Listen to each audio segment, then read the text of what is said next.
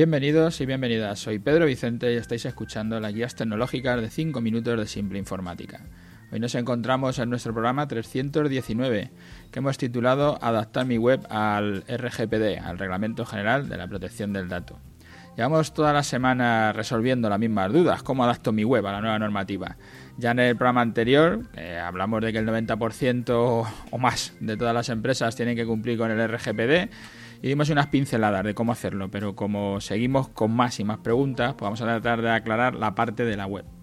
Cualquiera que coja datos de sus clientes, aunque no tenga web, tiene que tener, o debería de haber pasado la LOPD en su momento, y el nuevo reglamento. Es más fácil de gestionar este nuevo reglamento que la antigua LOPD, porque no necesitas subir ningún fichero ni comunicar nada a la Agencia Española de la Protección del Dato.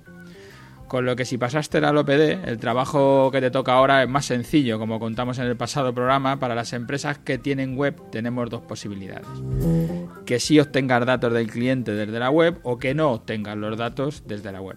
Si no te quedas con los datos del cliente, no tendrás listas para envíos y ni harás envíos masivos y lo tienes muy fácil. Solo tienes que decir en tu web si tienes algún formulario de contacto que no te quedas con los correos de los clientes y solo los usas para contestar a la pregunta que te hacen en ese momento y luego los borras. Y más sencillo, si no quieres tener ni ese problema, puedes no tener ni siquiera el formulario y dejar solo un correo electrónico para que contacten contigo. Y esa comunicación de, un cliente de correo electrónico, de un correo electrónico a otro correo electrónico, pues no tienes nada que contar porque es la misma comunicación que estás haciendo siempre. El problema está si te quedas con los datos, que es cuando tendrás que hacer más cosas. Aún así, si tienes un formulario, aunque no te quedes con los datos, pues tendrás que decirlo, que es que no te estás quedando con los datos. Si quieres ver un ejemplo, puedes ver en nuestra web nuestro formulario de contacto y ya que estás allí, pues aprovecha y si no quieres enviar alguna pregunta, pues lo puedes hacer en ese momento. Y si recoges datos de tus usuarios o de tus clientes, eh, tienes que hacer varias cosas, pero son sencillas, no, no, no, no vamos a amontonarnos, es una cosa fácil. En el formulario de suscripción o en los comentarios que tengas en tu web, si se validan los clientes y te dejan el correo o en un formulario de contacto que tengas o en cualquier sitio que se tengan que los clientes o los usuarios de tu web tengan que validarse, tendrás que poner lo que llaman la primera capa. Un texto donde le dices al cliente quién eres, para qué te quedas con sus datos y, qué y que se puede dar de baja y cómo se puede dar de baja. Y además tendrás que instalar un checkbox, una casilla donde el cliente tiene que seleccionar, hacer un clic para que lo clique y que te acepta tus políticas de privacidad.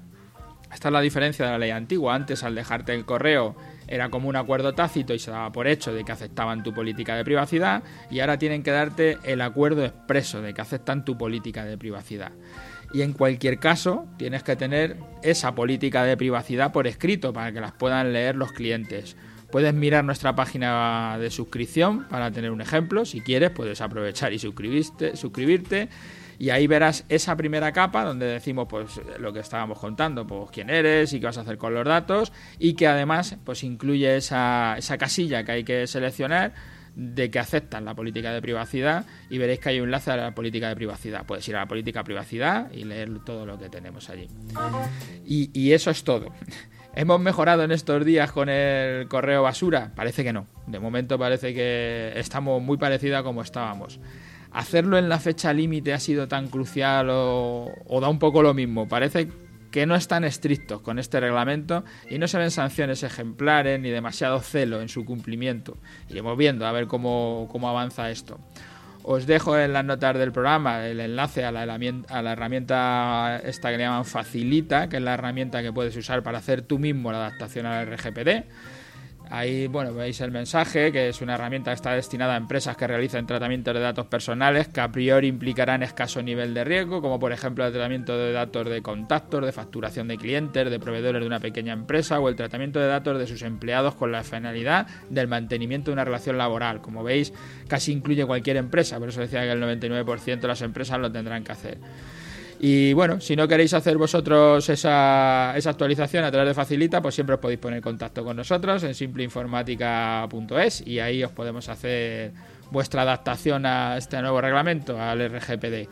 En precio sale muy parecido a la LOPD, que veis los precios de la LOPD como lo hacíamos, y luego la parte de la web, pues dependiendo de cada web será una cosa u otra. Nosotros en principio lo que estamos aconsejando, utilizar WordPress como la herramienta de gestión de contenidos y utilizar MailPoet, que es un plugin donde se hace la gestión de, de los usuarios para que la gente se pueda dar de alta y se pueda dar de baja. Desde luego se puede hacer desde plataformas de envío de correo masivo como MailRelay o MailPoet u otras, pero nosotros preferimos hacerlo ya desde la plataforma en la que tienes que gestionar el usuario y tu propia página web.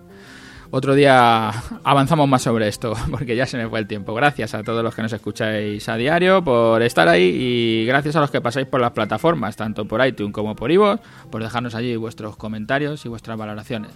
Hasta el martes que viene.